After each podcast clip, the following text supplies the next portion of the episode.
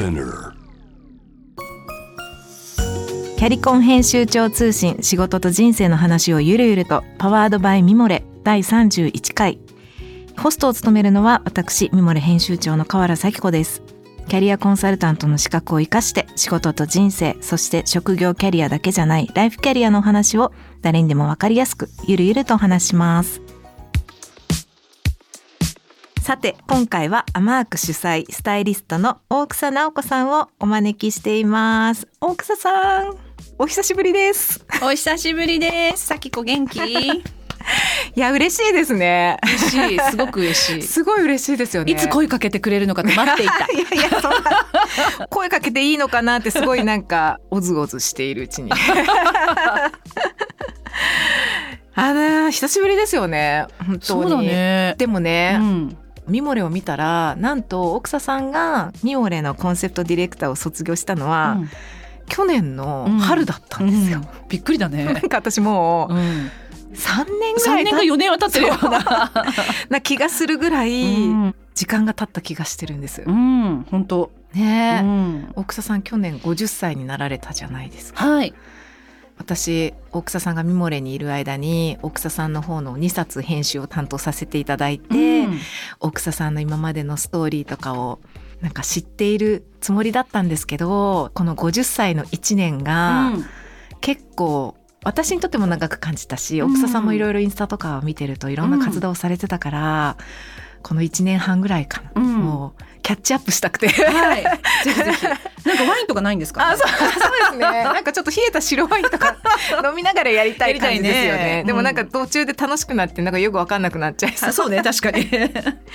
そうなんかこの番組は2月ですかね？始めたんですけど、うん私がその資格をキャリアコンサルタントの資格を取ってこのライフキャリアっていうテーマに、うん仕事だけじゃないうんライフキャリアの話をこう皆さんと考えていくうん番組なんです。はい。キャリアってすごいなんか仕事のことみたいな感じするじゃないですか。うんうんでもね仕事だけじゃないですよね本当に、うんうん。子育てのこととか、うんいろいろあるじゃないパートナーシップとかパートナーシップとかね、うんそうよ。そう切り離せないから、うん仕事だけだとなんか仕事してないとキャリアないみたいな感じになったりとかなんか私にはキャリアみたいなものはないですみたいなことをおっしゃる方が多かったりとかするんですけど、まあ、キャリアってもともと馬車の通った道輪立ちっていう意味らしいんです、ラテン語で。うん。うん。だからもう通ってきた道だから、うん。はい、みんなにあるよみたいなうん。番組なんです。はい。素敵ね。はい、ぴったりだわ。そう。ぴったりだわ。うん。さきこにぴったり。あいやいやいや、う大草さんもライフキャリアのなんか引き出しがめっちゃある。うん。方だから、今日何の話からしようかなと思ってたんですけど、うん。あのまずミモレの読者の方がたくさん聞いてくださってると思うんですけど、そうじゃない方も聞いてるので、なんか奥草さんのご紹介というか、うん。奥草さんと私の関係性をちょっとはい。まず、皆さんにお話ししようかなと思います。えっ、と大草さんは2015年にミモレウェブマガジンミモレを立ち上げて私が2015年の冬かな、うん。ミモレに移動してきて。それ以来こう大草さんが創刊編集長でいて私は編集担当としていたんですよね。で大草さんが作る特集の担当したりとか、うん大草さんと毎週土曜日にタイアップイベントに出て、うん。大草さんがトークショーやうんうん。イベントに立ち会って、うんうん大草さんが勧めるものをなんか毎週買うみたいな。自分がね？あそうそうそう。自分が真っ先に？ねあそうそう。自分が真っ先に。それ大事。そう。一番のユーザーさんでいた。あそうなのそうなの。んですごい懐かしいんですけどで2018年ですかね、うん。ミモレの編集長卒業されてからもミモレのコンセプトディレクターでいてくださって、うん。去年2022年3月うん。末までうん。7年間長い。ミモレに携わってくださってたんですよ。長い。ね。長くないですか？私すごい覚えててミモレに来たばっかりっていうかその次の春に5月に40歳の誕生日迎えたんですよ。でお祝いしてくださって、うんうんうん。でも今47歳になりました。うん、さきこが47歳になったんだ。そうなんですよ。だからすごい結構な年月が経ったなっていうふうに思っています。すごくないですか？7年8年って。そうだね。うん。でもそう考えるとさ、うん一生懸命生きてると7年8年ってあっという間なんだなっていうことよね。そうですね、うん。もう結構一生懸命毎年毎年、本当だよね。はい頑張ってましたよね。私最近最近どうですかって言われると命からがら生きてますっていうようにしてるんだけど そういう感じよねなんかね、はいギリギリ生きてます。そういうことよ。はい。なんか年齢的にそうなのかもしれないねもしかしたらね、そうですよね、45歳を過ぎたあたりかうら、ん、はっきりと体調の変化を感じるようになりました、あ本当、うん。なんかねやっぱりエストロゲンの低下なんですかね。あそうですよもうちろん。つうつとします。あもちろんよ。だからね45歳から55歳までは仕事もはい。少しだけスローダウンする。スローダウンって言い方はおかしいけど、え少し、まあ、ペースを落としたりとか、あとおしゃれもうん。頑張りすぎない、その10年間はそうした方がいいと思うよ。いいですか、うん、だってその だって更年期って言われるそのはい。10年間だから、うん。やっぱりそれは仕事量を減らすとかってそういうことではなくて、ええ。じゃあ不労所得をどう作るか考えるとか。あ大草さんの言葉から 不労所得っていう言葉が出るようになると。いやでもそういうタイミングなのかなと思いますけどね。なるほどね、うん。もう労働集約型っていうか労働労働みたいなことで収入を得ていくだけじゃなくって、うん、だって難しくない？難しいですよね、うん。結構疲れも取れなくなりますしね、そうそう。だからやっぱりほら最前線ではい。働いていたのを少し引いてみるとか、うん。うん。あのそれは逆に若い世代の方にお任せして、はい。もうちょっと俯瞰で見るとか、うんうん。私今正直そうしてるかな、ああそうなんですね、任せるところは全部任せて。全部がすごく長くていいですね、そうなの全部。全部任せてる そうなんか大草さんはそのアマークを主催されていてで雑誌アマークもこれ何冊目になったんでしょうか？3冊目ですよね。3冊目ですね。7月6日にあの3冊目を発刊してうん。はい、ね。なんかもう最近ではアマークのメンバーのうん、皆さんもうん。結構前に出られてうん。発信されてるなって思ってました。あ本当？うん。うんうんうんうん。鈴木さんとか。あそうね。うんうんうんうん、ねまあアマークはね、あの価値観の集合体なので、はい、まあ私がわかりやすくいろいろメッセージの方は発信はしているけれども、うんまあ本当に小さい舞台だから、はいあの全員が全員全ての役割をこなすっていう営業もやれば企画も書くし、コンテも書いて原稿も書くし、うんなんだったら出演もするっていう、そういったこうある意味今っぽいっていうのかな、はい。うん、一つの肩書きだけにとらわれない、うんうんあの風の時代の働き方っていう感じになってるかな今は。うんうん。この3号目のアマークが美容をテーマにしてて、うんうんうん。美容って美の入れ物だよねって書いてて、ううんうん。うんわ大草さんだと思いました あ本当？やっぱり大草さんの文章が癖になるからやっぱミモレをね、うんうん。あのずっと読んでる方とかも、うん。やっぱり大草さんの言葉にこう勇気づけられたり自分の思いだったりをこう言語化してもらったなって感じてる方ってすごく多いと思うんですけど改めて感じました。こう美容なんですよねこの一冊丸ごとテーマがね。そう一応ね。まあでも一応ねって言ったのは、うん。まあ美容って言っても、はい首から上と首から下で、うん首から下はファッションだよっていうわけでもないから、はいまあ美容も考えつつ、うんファッションとの融合、うんうんもう少し全身鏡で見るうん人の、人としての美しさ、うんそれはイコール佇まいの美しさであり、うんうんうんっていうことを紐解いているつもりです。はい。いや、もう、ね、ぜひ皆さん手に取ってほしい。ありがとうございます。ぜひ。なんか紙の雑誌が、うんもうここに極まれりみたいなうん風に思ったんですよ。うん。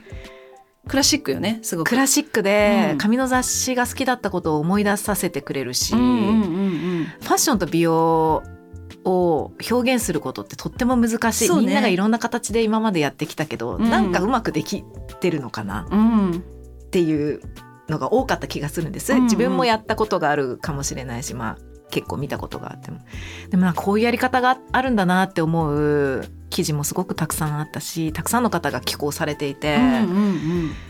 なんかこう1年ぐらいこう楽しめる。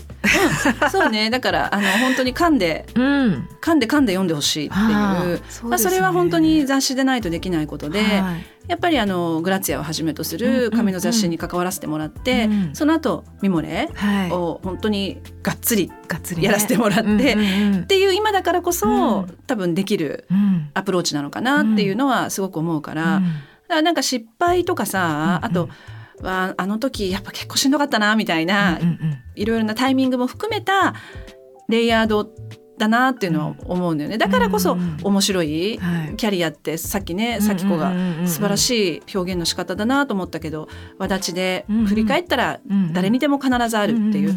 だそういうことなんだなっていうのはそうやって手に取るものができると本当によくわかるなっていうのは今実感してる。うんそうですね、いや本当に手元に置いておきたいっていうか LINE したんですけどすごいななでなでした、ありがとうございます。なでなでしてください。なでなでしたくなはい。い、なんて贅沢なうん、そうね、ある意味ね。雑誌なんだろうと思って、ね。その質感とか、その写真のうん、感じとかもうん。とっても素敵で、素晴らしいありがとうござい本ます。嬉しいです。思いました。甘くこの3本目作ってうん。皆さんの反響とか、今までその出版社に帰属する雑誌をやらせてもらっていた時は、うんうん読者の方のこう反応っていうのかな、まあそこまでは分からなかった、うんうんうんだからこそ SNS だったりとかブログだったりとか、はい。ウェブっていうところに私は行った部分もあると思うんだけど、うんうんうんやっぱり自分たち出してみるとその部数も含めて、リスポンスがすごく分かりやすいっていうのと、うんうんうんうん。あとすごく今回またそれはリアライズしたんだけどはい。雑誌を作るっていうことは自分たちのメッセージを紙に載せてお届けするだけではなくて、ここはあくまでもリアルな場所なんだよね。それはオンラインともまた違う場所でうん。ちゃんと存在する場所、うん。だから今回例えば特集で、えっと、第一特集でエルメスビューティーの話をあの、うん。やっているんだけれど素もあれ本当に私たちは企画書から持って行って、うんあの全部商品をお借りしなきゃいけなかったりとか、うんうんうんうん。あと当然本国があるから、ね。本国からの OK も含めてすごい実はドキドキだったのね。うん。だけどすぐにお返事をくださって、ぜひやらせてくださいっていうふうにおっしゃってくださった。だからこそあの私たちも期待そういうふうにまだ3号目の雑誌うにん。商品を信頼して貸してくださるっていうことに関して感謝しなきゃいけないし、でね1回目の打ち合わせの時に、うん。まあ、全部商品も試させてもらってん。見せてもらったんだけどフォトグラファーとヘアメイクさんをお連れしたの。でそれが場所ってことなんだよね。ねそれが私たちが作れる場所なの。本当のリアルな場所。だからおそらくこういう形でいらしたことはなかったんだと思うのね。そのアーティストの方たちも。フォトグラファーもヘアメイクさんも。確かに打ち合わせの場所に同席することはないですよね。その。ブランドの打ち合わせにはね、だからうん。最初もうコンテもなしではい。まず突撃してでお二人一緒にいらしてお二人とも男性だったんだけど、ええお二人いらして「ああなるほど」ってお話聞きながら「だからこうなんですね」ってイメージを膨らませて、でその後あのお二人からかけられた言葉が「本当にこんな機会をありがとう」って、だから機会だし場所なんですよねそこって。うん。でそれが私たちがやるべきことで、うん。何万部売ることが私たちがやるべきことではない。うん。でそれは読者の方たちに対してのリアルな場所もそうだし、うんモデルさんたちもそうだし、うん。エッセイ書いてくださる方もそうだし、っていううんうん。その意義をものすごい感じました。あー。うん、すごいですね。本当？今日このこの時間は長かった？さっき私、うん違うの。この時間は 大草さんの現在地を私が確認したいっていう。今個人的に。うん。今何を考えているか知りたいね。今いる座標をね。そうそうそう。今どの辺？どの軸に？緯度と経度はね。緯度と経度を確認したいって。あそこにいたんですねって思いました今、うん。そこにいたのよ今。居場所って面白いですね。なんか、こういう時代になってくると、うん。本当リアルな場を作るって、ちょっとこうあの二の次三の次になりがちじゃないですか、うんうんでも本当にその場があったからこそ、うん。うんなんか起こる化学反応とかって絶対あるんですよね。ある。あコロナでね結構うん3年とか4年とか会えなかった、リアルイベントもなかったみたいなこともあるので、そうだね。うん。だからそのリアルな場所うんうんを実は雑誌ってずっと作り続けてきたんだよね。ねだから表現することはオンラインとあんまり変わらないんだけどもちろんね、はいうん。あのやり方は変わったとしても、うんうんうんそこの意義はかなり大きく違うかな。あの両方とも同じぐらい大事な意義があるんだなっていうのはすごく思いました。だからできるだけ続けていきたいんだけど、うん。まあ、ほらあの広告も取ってないし、はい。まあ、ある意味その部数どれだけプロダクツとして本がどれだけ売れたかっていうことと、うん。まあ、あとは中で通販ページも持ってるので、はい。うん。そこでどれだけ物が売れたかっていうこと、もうそれのだから計算よすごい計算。大草さんが計算してるんですか？私してない。してでも実はしてるのよ大体わかる。大体なんとなくわかる。なんとなくわかる。野生の勘で。それが大体合ってる大体合ってる。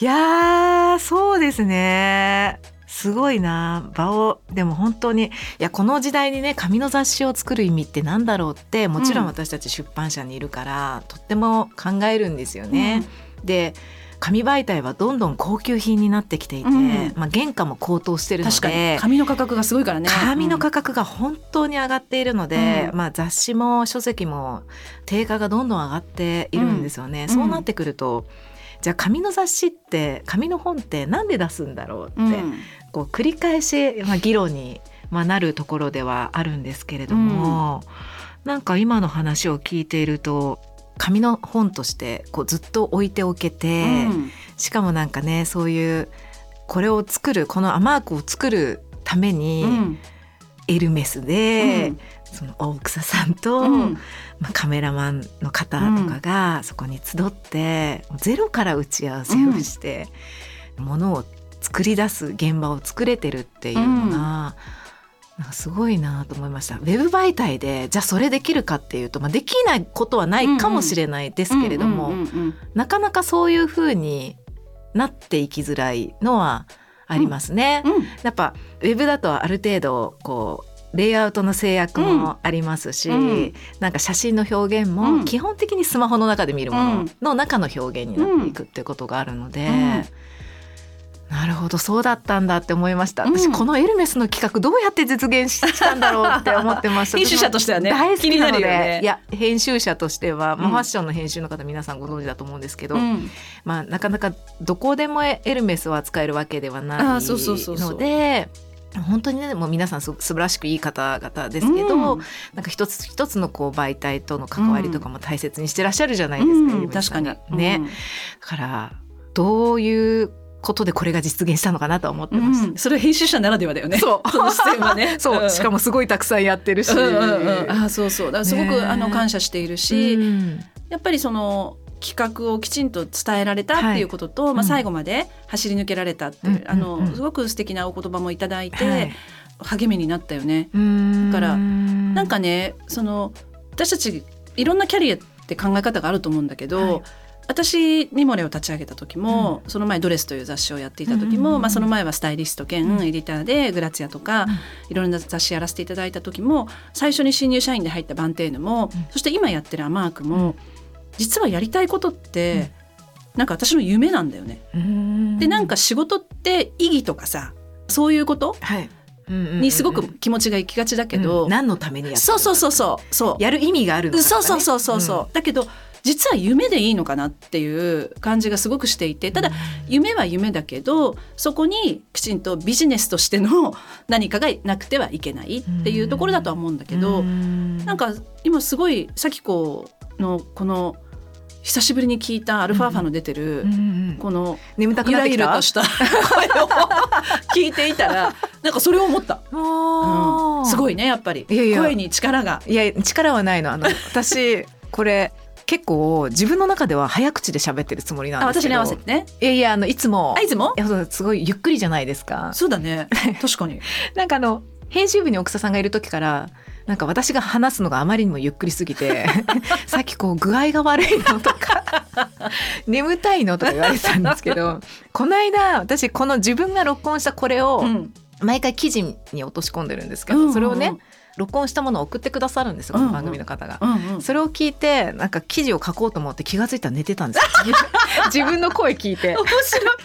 大変それはね力ですよ。いや人をリラックスさせて人の気持ちを開くっていう。人の気持ちを。得意なそれは。自分も眠たくなっちゃうすごいですよあの本当にキャリアの番組なんですけど寝転んで、うん、あそうね確かに。聞ける確かに。あのキャリアの番組っていうことなんです。素敵ね。素敵な試みねマークってまだ買えるんですか？ほら1号目って結構買えなくなっちゃったりしたじゃない？えっとね買えます。アマゾンもねあの、実は今やってなくやってなくてというか。そうだったんです、ね、そうなんです、えっと、自分たちのオンラインストアで売ってるのね、うん、あじゃあ、うん、ちょっとこれを聞いて、うん、その「アマーク」っていう雑誌をね、読んでみたいよっていう方は、はい、ぜひぜひアマークライフストアという、はい、またこれも自分たちで主催しているオンラインストアがあるので、はい、そこで1号目2号目3号目すべてご購入いただけますので、はい、ありがとうございます。すみません、嬉しい。いや本当に雑誌で育ってきた世代の皆さんリスナーの方も多いのかなと思うんです。そういう方にぜひね本当に手に取っていただきたい本だなと思いました。ありがとうございます。はい。では次回はですね50歳を過ぎて起きた人生の変化をテーマにお話しいただきたいと思います。私大草さんをお呼びしたのはこの1年半に大草さんが何を考えたのかとか 何をしてきたのかとかを詳しくお伺いしたいなと思ったので次回はそれについてお伺いしていきたいと思います。キャリコン編集長通信仕事と人生の話をゆるゆるとは毎週金曜日にニューエピソードが配信されますこのポッドキャストはミモレスピナーのほか Apple Podcasts Amazon Music、Spotify など主要なリスニングサービスにてお聞きいただけます。ハッシュタグは仕事と人生の話をゆるゆるとメッセージの宛先は概要欄にあるメッセージフォームのリンクからお願いします。皆さんのご感想をもっと聞きたいなと思っておりますのでぜひお気軽にコメントください。フォローボタンからフォローもしていただけると嬉しいです。ミモレ編集長河原咲子でした。